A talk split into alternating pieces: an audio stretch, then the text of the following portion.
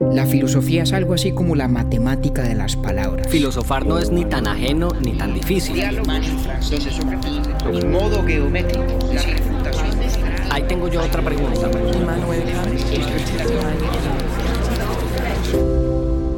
Urbi et Orbi a la ciudad y al mundo. Buenos días, buenas tardes, buenas noches. Este es uno de esos episodios que más claramente me confirma la fortuna e importancia de seguir haciendo Urbi et Orbi. Hoy, como es costumbre en cada una de nuestras temporadas, tendremos la inmejorable compañía de don Jorge Luis Borges, esta vez con su cuento Pierre Menard, autor del Quijote. Borges nos presenta a un autor ficticio cuya obra más importante es la reescritura inacabada de Don Quijote. En el universo borgiano, Pierre Menard es un intelectual francés del siglo XX, sin cosa alguna en común con un Pierre Menard de carne y hueso, canadiense, político y comerciante de pieles de principios del siglo XIX, según averigüé para saciar mi sed periodística.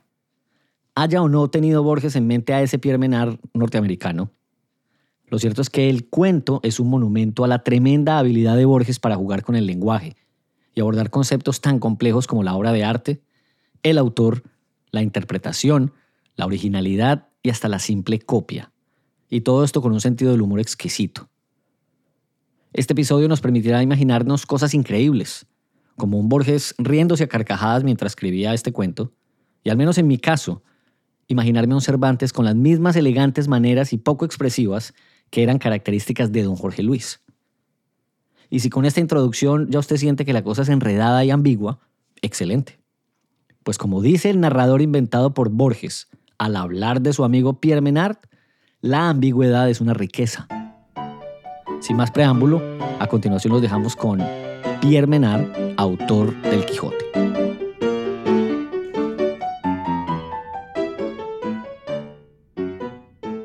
Compañero David Zuluaga, eh, tiempo sin hablar de cosas un poco más mundanas, no menos divertidas.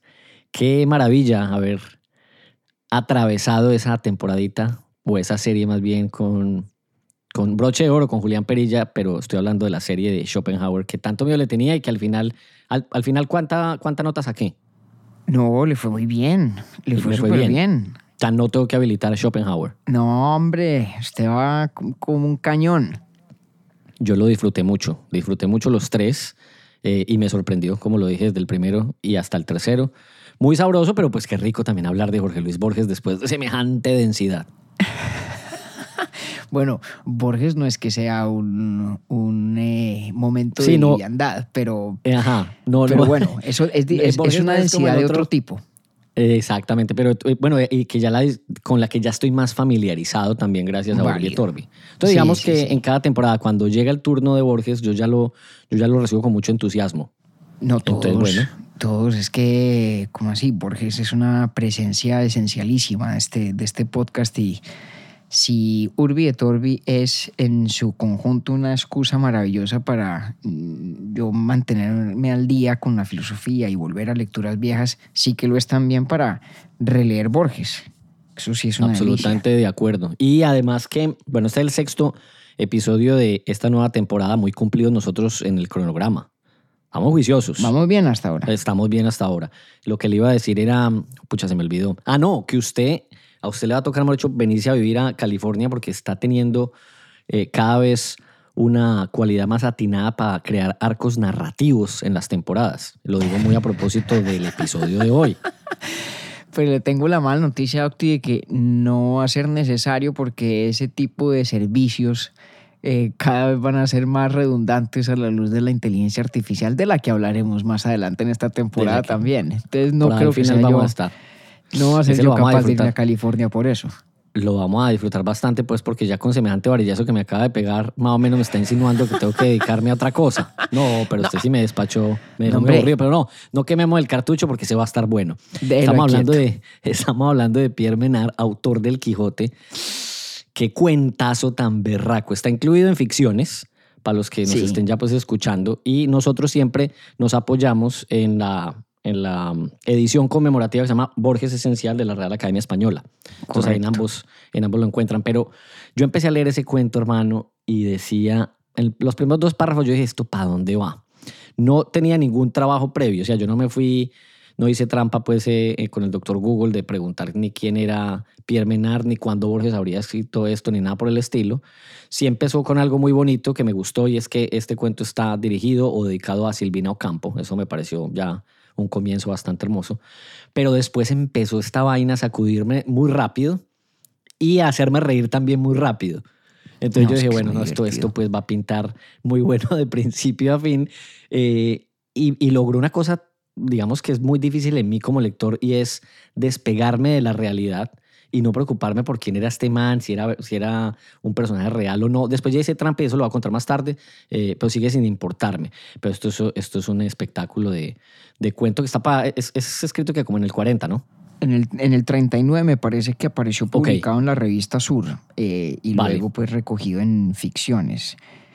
Pero sí, es, un, es un cuentazo, es de las, de las cosas más borgianas que escribió Borges, pienso yo, porque mm, Bonito sonó eso, sí, tienes razón. pues es, es un texto intelectualmente denso, o sea, es intelectualísimo, como, como era Borges, pues como, como escritor, un escritor cerebral, eh, analítico, juguetón, muy juguetón. Ahí sufrí, sufrí un poquito ahí, pero no, no, digamos, no renuncié, pero sí, porque es que es, es bastante intelectual, como usted lo está dicho, entonces tira mucha referencia, pues que uno no, Claro, en mi caso ahora- que no tengo. Eh, en este, en este contexto eso también es parte del, del juego y de la mofa que está contenida en la narración.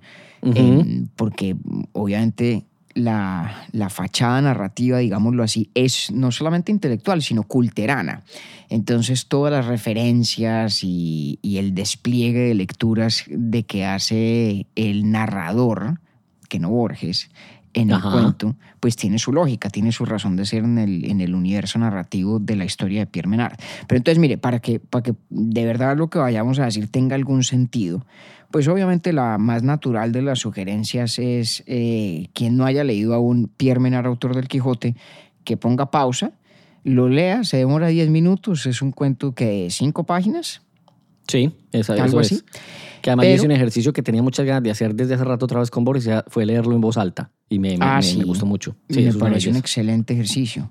Sí. Entonces, les invitamos a quien quiera hacerlo que lo haga así. Pero para resumir muy, muy, muy brevemente, este es un cuento que escribe un narrador que, eh, que permanece innombrado, es decir, no- sabemos que es una figura que está escribiendo esto en primera persona, porque así lo hace, un amigo del personaje Pierre Menard, quien sabemos ya ha fallecido para el momento en que se escribe el texto, eh, en, en su cronología narrativa, ¿cierto? Ficticia, no en la cronología real de la escritura de Borges en el 39, sino Así es. en el momento, en en el punto del tiempo de la historia, eh, el narrador pues está hablando de su amigo ya, ya en mejor vida, ya ha pasado mejor vida, Pierre Menard.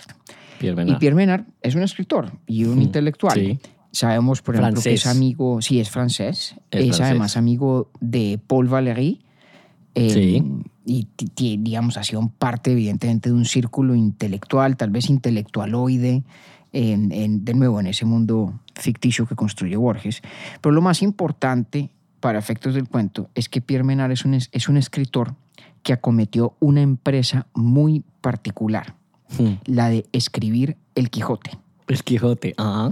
Sí. Y hay la, la más sucinta em, descripción de esa tarea que se impuso Pierre Menard la, la hace Borges en un parrafito muy cortico. No sé si usted lo tiene a la mano, Octa, que empieza, no mano". quería componer otro Quijote.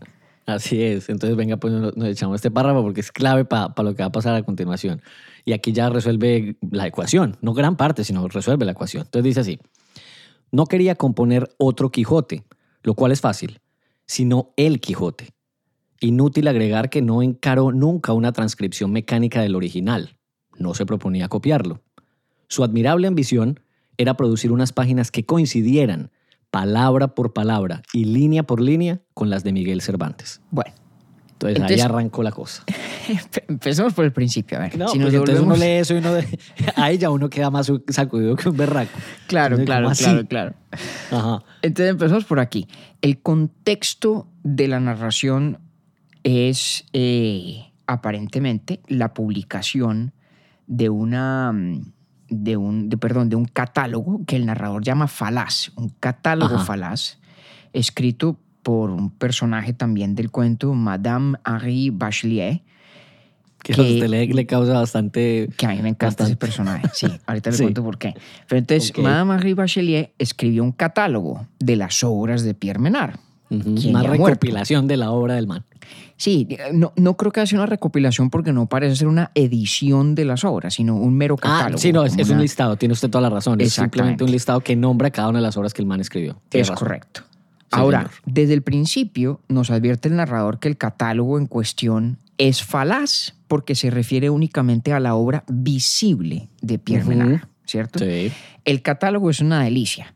Eh, es una lista típicamente borgiana donde Sí. incluso hay unas, unas conexiones evidentes con intereses que trascienden el de este cuento y que Borges mismo exploró en muchas otras partes de su obra. Le voy a Échese, mencionar uno nomás. La- esa- eso le iba a decir, porque la lista es larga, va de la A a la S, pero échese usted una, yo me echo otra de las que le haya llamado a usted la atención y a mí.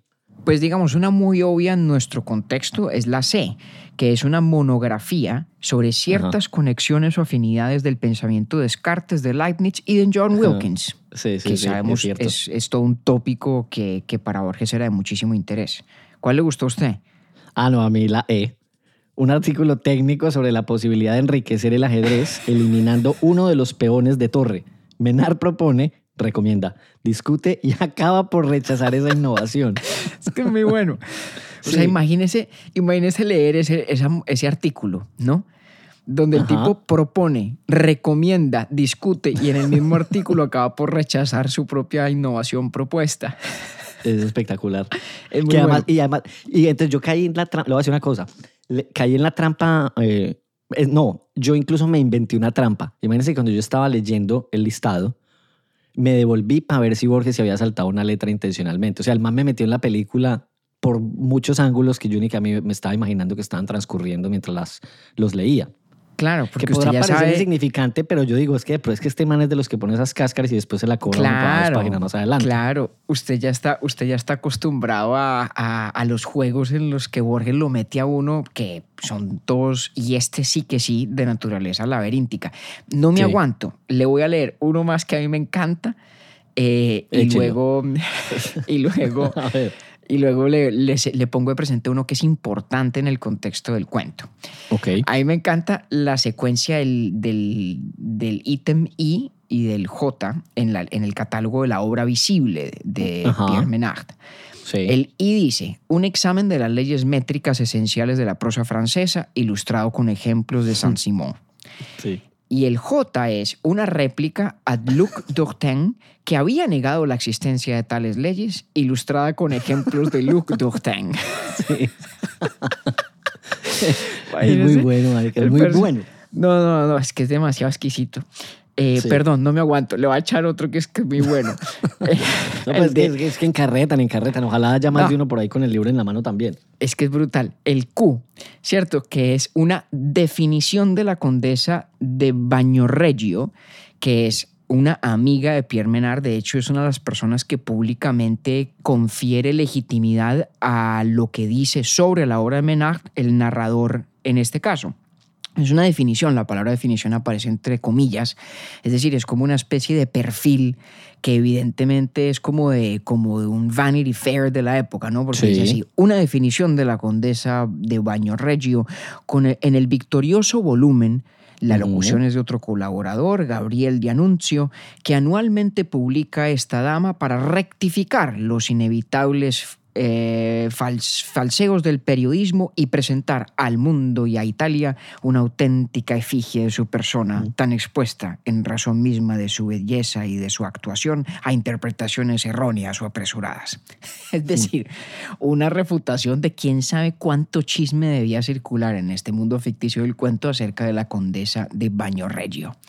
Bueno, Muy es decir, bueno. es un catálogo, repito, borgiano, no solo por lo divertido, lo, lo provocador, lo gracioso, lo irónico, lo oculto, sino además por lo variopinto. Recuerda, Sí. eh, Octi, usted obviamente el, el catálogo de animales del idioma analítico de John Wilkins, ¿no? Inmediatamente lo un- recordé mientras yo leía la, esta. eh, claro, total.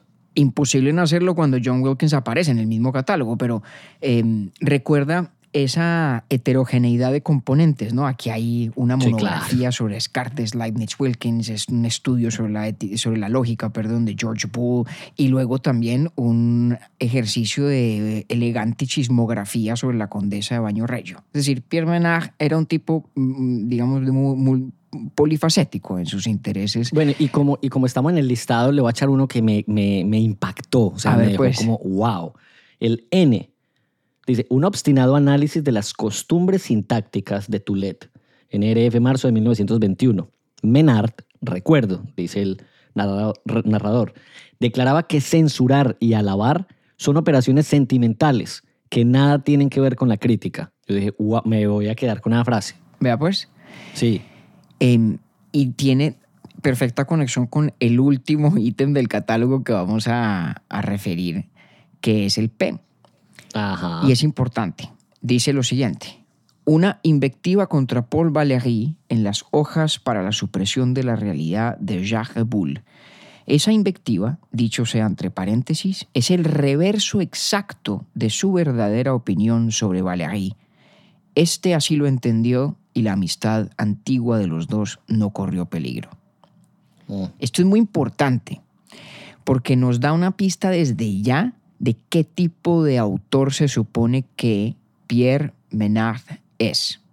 Es un tipo que, entre otras cosas, escribía y era capaz de escribir y de publicar con su propio nombre y pluma el reverso exacto de su verdadera opinión.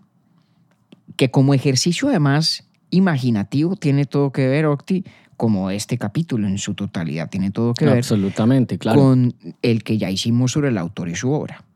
Sí, sí, sí. imagínese, imagínese que hubiera existido un tipo con el temperamento de Pierre Menard en la Edad Media o en la Antigüedad, eh, adepto o propenso a publicar el reverso de sus opiniones y que no se hubiera tomado el trabajo de dejar una biografía o que ningún amigo suyo se hubiera mm, tomado también el trabajo de escribir lo que el amigo de Menard publica en, en- en esta narración.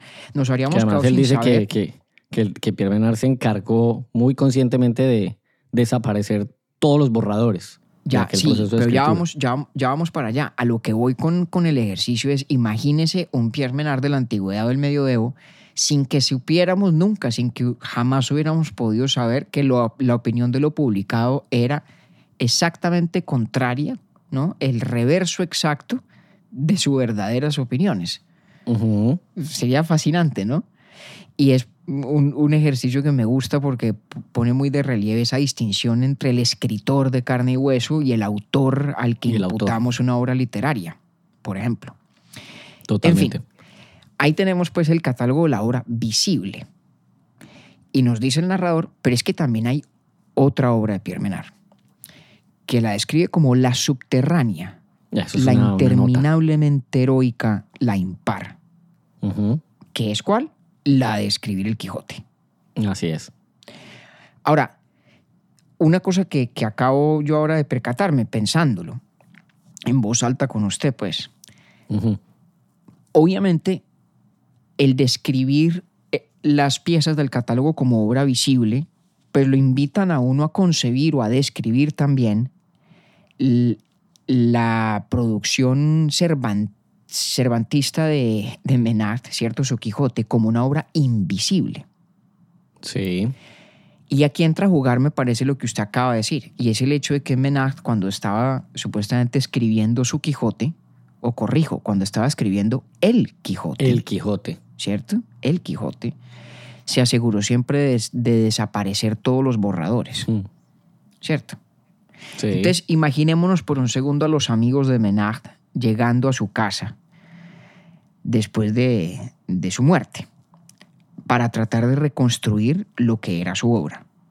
Y encuentran entonces, imaginémonos por un segundo, unos papeles manuscritos de su puño y letra. Hay incluso Sí. en este texto una nota de pie de página donde el narrador habla sobre la caligrafía de Menard, su letra como Sí. insecto, ¿no? Ujú. Y se encuentran unas hojas manuscritas y van y las miran y resulta que son el Quijote. O sea, es el texto del Quijote. Sí. Y en ninguna parte hay borradores, en ninguna parte hay versiones con tachaduras y enmiendas y supresiones Nada. y adiciones, Está nada. terminado. Sí, Está, eh, está terminado, entre comillas. Sí, ya sí, va sí. usted para allá. pero ojo a lo siguiente, Octi. Si usted fuera el amigo de Menard y llega a la casa y encuentra eso, ¿qué cree usted que encontró? Desprevenidamente, una transcripción. Sí, claro, pues no, normal. Sí. No piensen usted habiendo leído este cuento. Usted, el amigo contemporáneo de Menard, llega a la casa de Menard a decir, bueno, vamos a hacer el inventario de lo que el tipo escribió, publicado Sí. o no. Y se encuentra esas hojas. Y Sí. usted las lee y resulta que, pongamos en Corresponden. discusión, que usted es un experto en Cervantes, usted dice, ah, caramba, Ajá. esto es el Quijote. Ajá. ¿Qué concluye? Pues yo digo, que- pues que transcribió. Claro. Y ya. Y bajo Le ninguna mucho, circunstancia... entonces pues hizo un ejercicio ahí de, de eso, de, de escritura a mano de, de un, de un libro que le gustaba mucho. Eso Bajo pensaría ninguna- yo como amigo. bajo ninguna circunstancia podría usted imaginar o suponer, pues no sería O sensato inferir. conjeturar que es una obra Cero. de Menard. El- nunca, ni siquiera es la última eh, cosa que se me ocurre. No se me ocurriría. No se le ocurriría. Ajá. No se le ocurriría. Se diría, ve, qué tan Sí. interesante. El tipo hizo el ejercicio de transcribir a mano el Quijote. Y por eso es que yo creo que es obra invisible. Es obra invisible Mm, qué, qué por lo que eso. por lo que Leibniz llamaría la identidad de los indiscernibles. Si usted tiene un- a un lado una edición impresa del Quijote y en el otro lado tiene los manuscritos del Quijote que dejó Pierre Menard, son semánticamente indiscernibles. ¿cier- Bueno, de hecho, semántica y sintácticamente indiscernibles. Son exactamente ajá. lo mismo desde el punto de vista del lenguaje. No es el mismo objeto físico, ¿no? Uno es un manuscrito, Ajá. otro es un libro impreso, pero es lo mismo. Como literatura es lo mismo. Como texto es igual. Correcto. Y como diría Leibniz, a lo indiscernible, es decir, a lo que no podemos distinguir, no tenemos más remedio que llamarlo idéntico. La identidad de los indiscernibles. Usted dice, bueno, claramente Menard transcribió el Quijote. Este es el Quijote. ¿Y el de quién? Pues el de Cervantes. El de Transcrito Cervantes. por Menard. Porque obviamente, como obra literaria, el Quijote no es de quien lo transcribe, no es, por lo tanto, tampoco del tipógrafo que configura las letras eh, o los tipos mejor para la edición impresa. El Quijote es de Cervantes. De Cervantes. Y por eso es que es obra invisible. Porque no habiendo rastro ninguno del proceso creativo que se supone que hay detrás del Quijote de Menard, pues nadie podría ver que es el Quijote de Menard. Su autoría es absolutamente translúcida, es invisible. Por eso el contraste en el cuento entre la obra visible de Menard y la obra invisible de Menard, donde la invisible obviamente no es lo no publicado. Eso no es importante en este caso, si algo está publicado o no. Lo que la hace invisible es la absoluta imposibilidad de establecer una autoría sobre ese manuscrito que nos imaginamos distinta de la autoría del propio Cervantes. Salvo por el hecho de que este amigo nos, nos comparte la correspondencia con Menard acerca de la empresa que el propio Menard se, se trazó de escribir el Quijote. O sea, si no tuviéramos las cartas de Menard diciéndole a su amigo, estoy escribiendo el Quijote, no habría prueba ninguna de que ese Quijote, esas páginas manuscritas en casa de Menard, son el Quijote de Menard, no de Cervantes. Es la única prueba. Y de Es hecho la es una prueba. muy imperfecta. Porque entonces podríamos irnos más adentro aún en el juego. ¿Y qué tal que Menard le estuviera llamando gallo al amigo?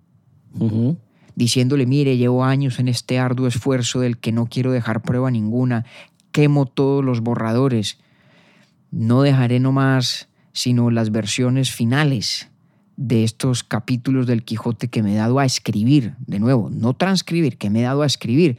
Y el amigo llega a casa de Menard después del funeral a levantar inventario, encuentra las hojas y el amigo, confiando seguramente en la palabra de Menard, afirma su autoría, cuando podría haber también llegado a la conclusión de que Menard le estaba mamando gallo en las cartas. Así es. Luego, esta es una, eh, esta es una obra impecablemente bien descrita como invisible. Me refiero a El Quijote en tanto que obra de Pierre Menard. No, es espectacular. O sea, eso, e- eso explica 100% la razón por la cual se llama una obra invisible. Eso me encantó eso. Bueno, muy bien. Entonces, espero con esto además que ya... Además, traer a Leibniz, pues, y yo entenderle eso sí me parece Bueno. mejor todavía. Y, no, y espero que con esto nuestros eternamente cinco pelagatos vayan viendo el calibre del laberinto en Así el es. que nos mete aquí, aquí Borges. Muy bien. Ahora, hay, es que este, eh, mejor dicho, podríamos quedarnos horas acá. Hay, un- Ah, hay una cuestión muy importante en mi concepto. Borges en principio habría podido escribir esta historia sobre cualquier obra literaria, ¿cierto? Sí, Él habría podido escribir Pierre Menard, autor de Hamlet, sí, sí, sí, totalmente. ¿no? Pero decide escribir Pierre Menard, autor del Quijote. Y consciente de que aquello requiere alguna explicación, el narrador nos transcribe toda una parte, extenso de hecho, de una carta de Menard, donde explica por qué Pierre Menard, el personaje, decidió escribir el Quijote. Pero eso no es tan interesante para mí. Bueno, es importantísimo en el cuento y tiene cosas muy valiosas. Pero a mí me interesa mucho por qué Borges quiso que Menard escribiera El Quijote. Y yo Sí. creo que la razón es que pocas obras literarias, y ciertamente poquísimas, tal vez ninguna, antes del Quijote, creó el laberinto de espejos en torno a la autoría que efectivamente erigió Cervantes. O sea, es muy, hay muy pocas obras literarias que juegan con este concepto del autor, con la destreza y con el sentido del humor que encuentra uno en Cervantes. Luego, si Borges quería, como en efecto quería, evidentemente, es- escribir un cuento sobre la cuestión de la autoría y podríamos decir casi un cuento satírico, Sí. casi un chiste en prosa y en prosa elegantísima, pues qué mejor candidato que el Quijote. Y esto, digamos, lo digo porque es una verdad de perogrullo acerca del Quijote. Digamos, ese, ese juego de autorías, y ahorita le cuento un poquito por qué, pero además porque me parece que Borges, como siempre, en los pequeños detalles, le da a uno las grandes pistas. Esto dice el narrador. Esa obra, refiriéndose al Quijote de ¿En Menard, dónde está? ¿En qué página está usted? esto está, yo creo que es la tercera página, me parece, Ah, justo después de que acaba la lista, el catálogo de la obra Ah, visible. ok. Va. Ah, ya lo vi, ya lo vi, sí. ¿Ya lo vio? Sí. Le hace ese pedacito, esa obra tal vez, Esa obra, tal vez la más significativa de nuestro tiempo, consta de los capítulos noveno y trigésimo octavo de la primera parte del Don Quijote y de un fragmento del capítulo decimosegundo. Yo sé que tal afirmación parece un dislate. Justificar ese dislate es el objeto primordial de esta nota. muy bien. Entonces, lo que queda de la obra invisible de Menard, que obviamente está inacabada, ¿no? A no le alcanzó la vida para escribir todo el Quijote, nos quedan completo el capítulo 9 de la primera parte del Quijote y el Sí. capítulo 38 e incompleto el capítulo 22, un fragmento. Y esta selección es importantísima y profundamente reveladora. El capítulo 9 es un capítulo que arranca en voz del narrador de El Quijote. Diríamos en voz del Cervantes, no de carne y hueso, sino del Cervantes autor del Quijote. Sí. Y no lo leamos porque no, no- no hay necesidad, pero básicamente arranca diciendo, oiga, qué pena, tengo que interrumpir la narración del capítulo anterior porque el texto sobre la historia de Don Quijote, de que me valía para contarla, llega hasta ahí nomás. Y en este capítulo noveno es donde Cervantes, autor, que es a la vez un personaje, eh, digamos, un personaje de la obra del Quijote, aunque no un partícipe de los hechos que en ella se cuentan respecto de Don Quijote, ¿cierto? Sí. Este Cervantes es en el capítulo noveno donde se encuentra entre un poco de cartapacios y de papeles viejos en un mercado, la obra del Cide Amete Benengeli sobre Don Quijote, que es la que le permite continuar el resto de la narrativa. Es decir, el capítulo 9 inmediatamente lo remite a uno, como lector del Quijote, al juego de autorías que el propio Cervantes creó. Juego de extraordinaria complejidad. Le voy a Sí. nomás a nombrar unos elementos para que usted se haga una idea, Octi. En el prólogo a la primera parte del Quijote, Cervantes se describe a sí mismo no como padre, sino como padrastro del Quijote. ¿Por qué? Porque la historia del Quijote ya había sido elaborada y desarrollada por varios autores, nos dice, con el desarrollo de la obra cada vez concentrándose más y más y más en un supuesto autor específico que es el Cide Amete Benengeli. Y además es muy importante que es un supuesto autor morisco, porque resulta que con eso Borges, perdón, Cervantes, está mamando gallo acerca de uno de los, de los cuentos o de, las- de los sucesos más entretenidos de finales del siglo XVI en España, que es la famosa polémica de los libros plúmbeos. Ojo a esta historia, Octavio Andrés Galvis Villegas. pues, Ojo a esta historia. El- eh, de- la expulsión de los moros en España se dio en 1492. Ujú. Los que quedaron tuvieron que convertirse al cristianismo para poder permanecer en España. Sí. La posición cultural y política de los moriscos en España cada vez era más precaria.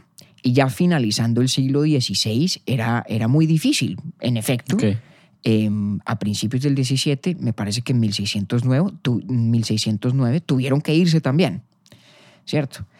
En ese momento histórico hubo unos tipos que les dio por falsificar los así llamados libros plúmbeos con el fin de crear, digamos, un ambiente más favorable a los moriscos en España. Pues los libros plúmbeos son unas placas de plomo que se encontraron unos trabajadores que estaban escarbando alguna cosa en la Catedral de Granada en 1588. Imagínense unos tipos allá escarbando, ta, ta, ta, ta, ta, y ya encuentran un- como un baúl enterrado y lo abren y lo va a leer este, este, este pedacito que es muy divertido de un, de un artículo muy, muy chévere sobre esta historia de los libros plumbeos, un artículo de Thomas Case. Mire, mire lo siguiente. El 18 de marzo de 1588, día de San Gabriel, los peones hallaron en los escombros una caja de plomo que abrieron al día siguiente, día de San José. Al abrirse la caja aparecieron varios objetos. Una tablita con la imagen de Nuestra Señora en traje egipciano, es decir, gitano, indumentaria prohibida a los moriscos, y otros objetos curiosos.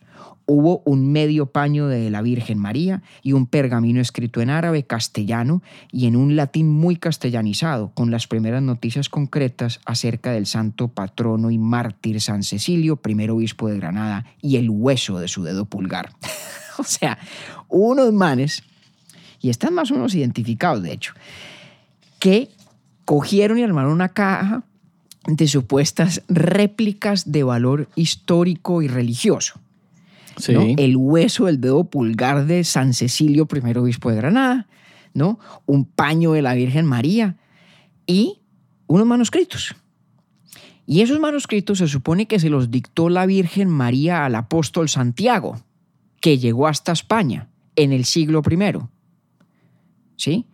En, en inglés es eh, St. James. Entonces, el punto de estos libros plumbeos, que son como una especie de pseudoevangelios espurios y falsos, era demostrar que los primeros cristianos de España fueron los moros. Porque claro, los libros plumbeos si llegaron, según esa historia ficticia, a España en el siglo I, pues ahí los que estaban eran los moros. Claro. Entonces, imagínese el berenjenal, Octavio.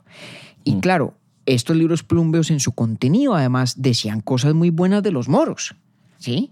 La, la gracia era que, que se pudieran servir para legitimar a los moriscos en ese periodo de precariedad cultural y política. Mire, esta vaina fue tan importante, esta polémica de los plumbeos, que aunque un jurgo de gente sabía que eran falsos y que eran evidentemente espurios, había un montón de gente que también quería creer que eran verídicos. Y en España se conformaron auténticos tribunales teológicos para validar la autenticidad y la ortodoxia doctrinal de estos libros. Y mire, la cosa fue tan, de tanto calibre que si los descubrieron en 1588, ojo, no fue sino hasta 1682 que Roma los declaró como libros heréticos. O sea, durante casi 100 años, en España, los libros plumbeos, pues estrictamente hablando, eran válidos y legítimos como fuente teológica y como fuente de historia religiosa. Y pues Cervantes, que no solamente estaba al tanto de la polémica, sino que parece que llegó a conocer a uno de los tipos que falsificaron los libros plumbeos, obviamente está pensando en esto cuando se inventa el Cide Mete Benengeli. Y no lo digo yo, casi que lo dice el propio, el propio Cervantes en cuyo capítulo 52 dice lo siguiente. Ojo esta vaina, A ver. Pero el autor de esta historia, ya para entonces claramente refiriéndose al Mete Benengeli, puesto que con curiosidad y diligencia ha buscado los hechos que Don Quijote hizo en su tercera salida, no ha podido hallar noticia de ellas, a lo menos por escrituras auténticas. Ojo al juego, pues aquí con lo verdadero, lo falso, lo auténtico, lo no. Solo la fama ha guardado en las memorias de la Mancha que Don Quijote la tercera vez que salió de su casa fue a Zaragoza, donde se halló en unas famosas justas que en aquella ciudad hicieron y allí le pasaron cosas dignas de su valor y buen entendimiento. Ni de su afín, perdón, ni de su fin y acabamiento pudo alcanzar cosa alguna, ni la alcanzara ni supiera si la buena suerte no le deparara un antiguo médico que tenía en su poder una caja de plomo que según él dijo se había hallado en los cimientos derribados de una antigua ermita que se renovaba, en la cual caja se habían hallado unos pergaminos escritos con letras góticas, pero en versos castellanos, que contenían muchas de sus hazañas y daban noticia de la hermosura de Dulcinea del Toboso, de la figura de Rocinante, de la fidelidad de Sancho Panza y de la sepultura del mismo Don Quijote con diferentes epitafios y elogios de su vida y costumbres. Una caja de plomo en los cimientos de una antigua ermita que se renovaba, que se donde había unos manuscritos. en letras góticas, pero en castellano. Exactamente. Exactamente. Y parece que efectivamente los, los, libros se llaman plumbeos por el latín del plomo. Ok. O sea, Cervantes se dedica a mamar gallo sobre la autoría del Quijote. Es una mamá de gallo a los libros de caballería en parte, pero también a las discusiones de ese momento en España con ocasión de los libros plumbeos, que eran toda una trama de falsas autorías y, por lo tanto engañosas atribuciones, que se traducen o se reflejan en la obra de Cervantes con la figura del Cide Amete Benengeli. Fíjese todo lo que ocurre dentro del Quijote el Quijote de Cervantes, que Borges está explotando en este cuento. No es gratuito, que se refiere entonces el narrador aquí al capítulo noveno, donde de nuevo aparece el libro del Mete Benengeli, al capítulo 22 y al capítulo 38. Y déjeme nomás le digo una cosa sobre el 22. En el capítulo 22 de la primera parte del Quijote, no solamente hay más referencias al Cid Mete Benengeli, sino que además aparece mencionado un personaje Ginés de Pasamonte, que parece estar inspirado en Jerónimo de Pasamonte, quien a su vez parece ser el autor de la segunda parte apócrifa del Quijote, el así llamado Quijote de Avellaneda. Claro, el Quijote de Avellaneda no existía para el momento en el que Cervantes escribió esas líneas, porque están en la primera parte del Quijote. Claro. Pero esto como para darle a usted la dimensión del, de verdad, del entramado y el juego complejísimo de verdad y engaño y de, y de ficción y de realidad y de autorías falsas, espurias, verdaderas, auténticas, que hay ya en el Quijote y que luego se multiplica aquí en manos de Borges. Dígame si no es una cosa alucinante. No solo deja uno, eh, además es como dando rebotando en, muchas paredes a la vez. Total. Entonces el man lo cogía uno para un lado, después lo lleva para el otro, lo devuelve donde estaba. Y, eso, y eso para no hablar del hecho de que para la fecha en que Borges escribió este cuento ya se había publicado Vida de Don Quijote y Sancho Don Miguel de Unamuno. Ni hablemos de eso por ahora. Mm. No, ahí, no, ¿Eh? porque ahí sí ya que me, me, enloquece más. Que hay una, hay una mención muy bacana ahí en ese, en ese cuento y es, es la diferencia que hace eh, en decir lo que, lo que se dice dependiendo del tiempo en el que se dice. Y Claro. eso me quedó sonando mucho con lo que usted acaba de decir. Pero total. O sea, era la discusión coyuntural, seguramente una de las más importantes que estaba sucediendo en España en el momento en que Cervantes lo escribió. pero Entonces totalmente. luego Menard dice, es, es que eso es una putería porque... Porque entonces, claro, no es, no es lo mismo, es solamente fiel. No, eso es una locura. No, es muy no, chévere. no, uno como que no sabe por dónde cogerlo de lo Ajá. bueno, ¿sí o no? Sí, sí, sí, sí, sí. Vean, le voy a dar más puntas porque ya creo que, creo que, Octi, no sé, creo que ya renunciamos tácitamente al orden, ¿cierto? Ah, O sea, pero absolutamente. Ya, ya dijimos de qué se trata Pierre Menard, estamos tratando de comunicar nuestro entusiasmo acerca del cuento y no hay mejor manera que una suerte de miscelánea de, de perlas, ¿no? Siendo muy fieles también como a la intención de, de Claro. Borges cuando lo escribió. Pues bailando claro. por toda la pista. Claro. Sí. Ojo a esto, ojo a esto. Mire esta vaina. Pierre Menard, es que, es que Borges es un genio. Cuenta, cuenta el narrador que Pierre Menard consideró y descartó un método específico para escribir el Quijote, ¿cierto? El Sí. método de ser Miguel de Cervantes. Lo Sí. descartó. Lo Sí, ese descartó. dijo, no, no, ese no. no ese es el camino, ese no es el camino que quiero Y- yo escoger. Ajá. Y dice, que, dice el narrador que Pierre Menard lo descartó por fácil. Bueno, pero la verdadera razón es la siguiente, y aquí cito a Borges. Ser de alguna manera Cervantes y llegar al Quijote le pareció, es decir, le pareció a Pierre Menard, Ajá. menos arduo, por consiguiente menos interesante que seguir siendo Pierre Menard y llegar al Quijote a través de las experiencias de Pierre Menard. Sí. Exactamente lo que usted está diciendo, Octi. Ujú. Imagínese la diferencia que hay entre leer el Quijote como si lo hubiera escrito Pierre Menard en los primeros años, los primeros años de la década de los 30, porque sabemos la fecha de una de estas cartas que es del 34, ¿cierto? Sí. Y escrito por Cervantes en 1605. Ahora, el propio Borges, mamándose gallo casi que a sí mismo, nos Mm. dice exactamente en qué consiste la diferencia.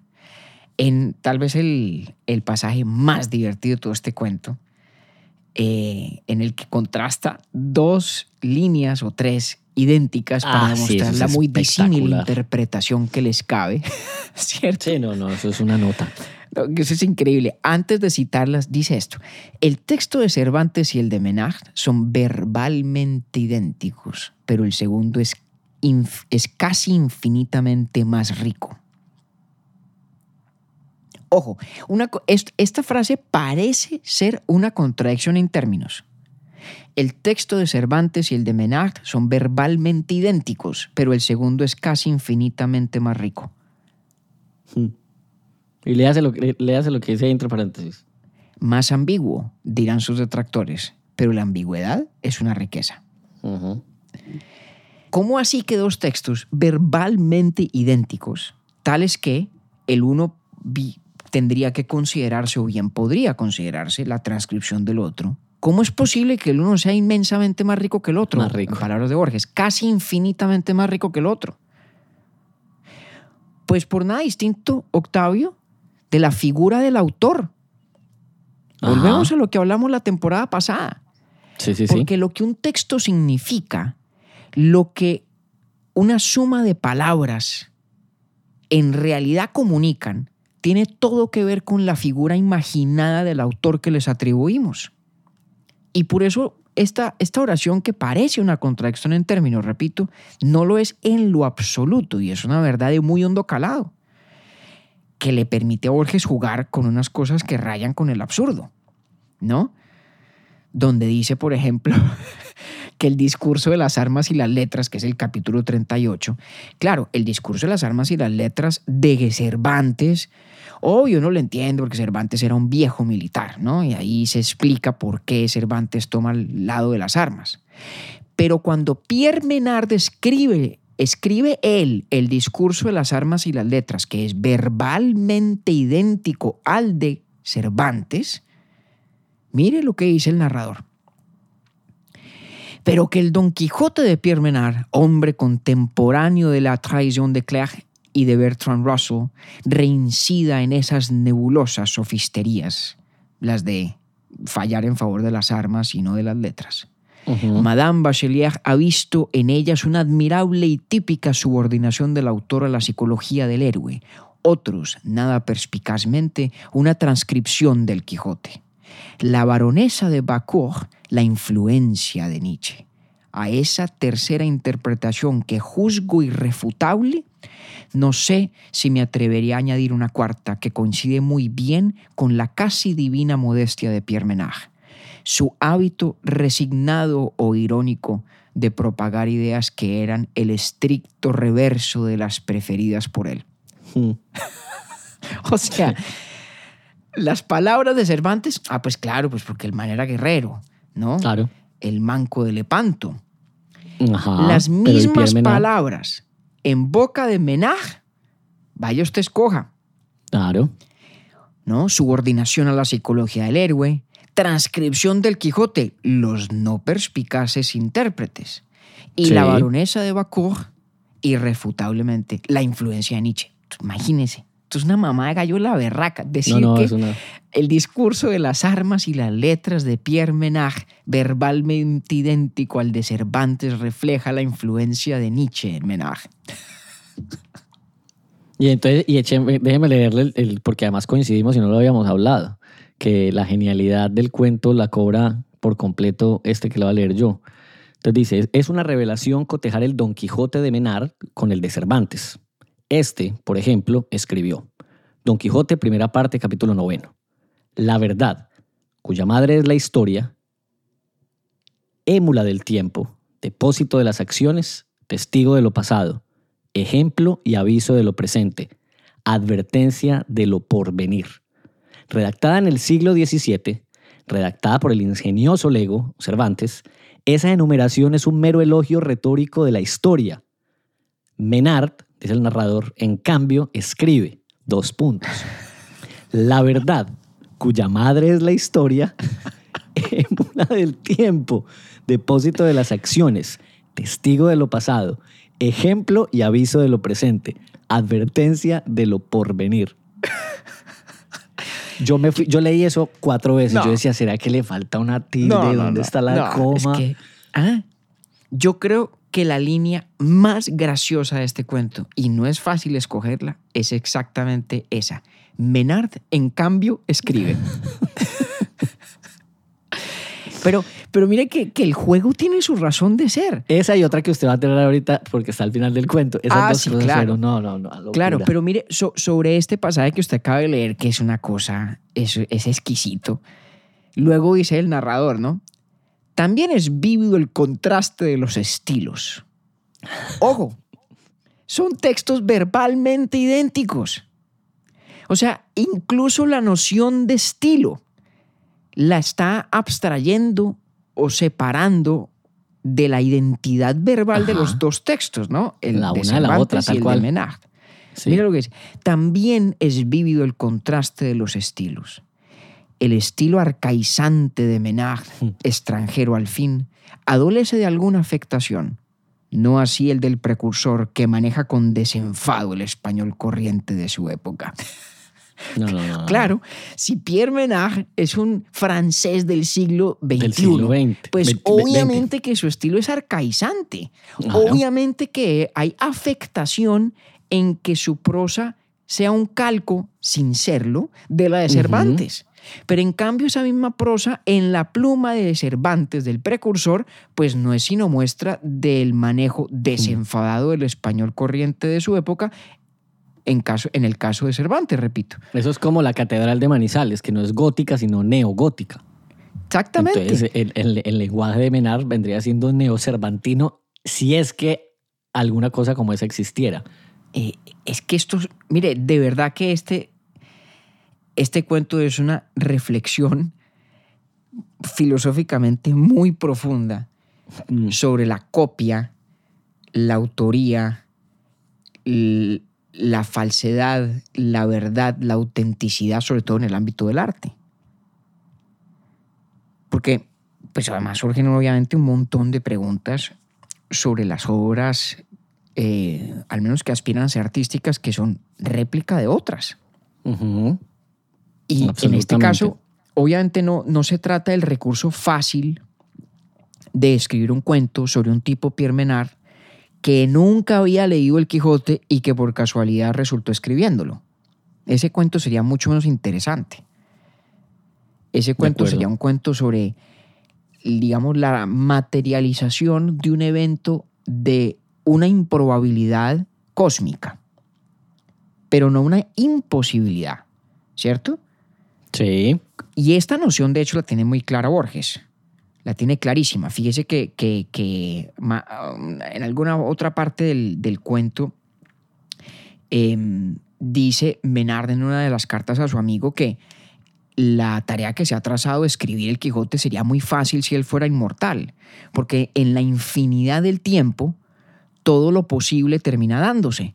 ¿Es acaso posible que dos personas distintas resulten escribiendo el Quijote? La respuesta, en, en el sentido más técnico de todos, es claro que es posible. ¿Es Sí. probable? Pues no, es de altísima improbabilidad, pero es posible. Pero es posible. Este no es un cuento fantástico en- desde ese punto de vista. No es un cuento sobre un suceso inverosímil. No. Es otra cosa diferente porque Menard leyó el Quijote. Nos dice a los 12 o 13 años, completo, y luego capítulos aquí, capítulos allá. Y eso hace toda la diferencia. Porque el Menard de, perdón, el Quijote de Menard no es una transcripción, y no es la accidental pero independiente convergencia en un mismo resultado. No es como Leibniz y Newton inventándose el cálculo por aparte sin saber el uno del trabajo que hacía el otro. No, Menard leyó a Cervantes. Menard leyó a Cervantes. Menard se puso la tarea de escribir el Quijote, que ya existía. Ahora, su método suponía, digamos, el, el, el olvidar, y eso nos lo dice además, ¿no? Nos dice que, que- que el olvido era clave para poder escribir un libro que ya se había escrito como si no se hubiera escrito nunca. Lo Y uno ve es. esta conciencia de Menard respecto de la existencia, la realidad y la autoría de Cervantes, de su propio Quijote, ¿cierto? La ve uno muy claramente en una decisión muy importante que tomó Pierre Menard, y es de excluir de su proyecto, nos cuenta el narrador, el prólogo autobiográfico de la segunda parte del Quijote. Porque claro, después de que Cervantes publicó la primera parte, aparece el Quijote de Avellaneda, ¿cierto? Esa apócrifa segunda que se atribuye, eh, como le contaba hace un rato a este personaje Jerónimo de Pasamonte. Y Cervantes, Cervantes escribe la segunda, como dirían en inglés, un poco out of spite, ¿no? Sí. Y es un prólogo divertidísimo, pero es un prólogo personalísimo. Es un prólogo de Cervantes diciendo, no, no, no, no, un momentico. no, Sí. la segunda parte es esta, que es la mía. y Así para es. más veras, les voy a dejar a don Alonso Quijano muerto, para que no lo resucite nadie. mire esto, mire este, mire este comentario en paréntesis, Octavio, para que vea usted el, el- el- el enredo, pero también la delicia de este cuento. Esa convicción, dicho sea de paso, le hizo excluir el prólogo autobiográfico de la segunda parte de Don del Don Quijote. Incluir ese prólogo hubiera sido crear otro personaje, Cervantes, pero también hubiera significado presentar el Quijote en función de ese personaje y no de Menard. Este naturalmente se negó a esa facilidad. Plena conciencia en Menard de que está escribiendo el Quijote, no El es Quijote. su Quijote en el sentido de su versión de. No. En eso muy distinto del Quijote de Unamuno. Está escribiendo el Quijote, sin negar que el Quijote también lo escribió Cervantes. Le estalla uno la Quijote. cabeza mil veces. Sí, y, y ojo, son el mismo Quijote y a la vez claro. no lo son. Pero son obras, eh, sí. la- de Verbalmente partida idénticos. A decisiones distintas. Exactamente, y verbalmente idénticos, pero es que la literalidad de la obra literaria no la agota. El Quijote de Menard nos diría o diría cosas distintas de las que ya dice el Quijote de Cervantes, aún siendo verbalmente Siendo la-. Ajá. Sí. qué vaina. ¿eh? Mm. Por eso cuando usted dijo que, uy, que qué tan bueno que vamos a descansar de la densidad de Schopenhauer, y bueno, yo no sé qué tanto, Ya me doy cuenta. Ya me doy cuenta. pero se, Vea, se ríe pero- uno más con Borges. No, es una nota. Bueno, pero yo me reí ahí con, con don Arturo, más de lo que pensé. También es cierto. ¿Cómo termina, ¿Cómo termina ese tercio? Que eso es una nota también. Ah, hombre. Yo ya con esto me callo porque es, obviamente creo que el No, éxito pues de es este que esto- capítulo sería que alguien al minuto tres o cuatro lo suspenda, se lo lea y capaz que no vuelva nunca. Entonces, Sí. mm, no, me, no, me da, no me da angustia de pronto mm, uno que otro spoiler.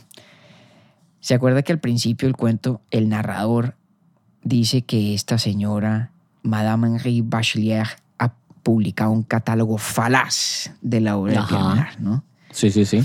Bueno, y después de que nos ha hecho este, este tour de force por las cuestiones de la autoría y la copia y la veracidad y la falsedad y la autenticidad y tal, en el párrafo final dice lo siguiente.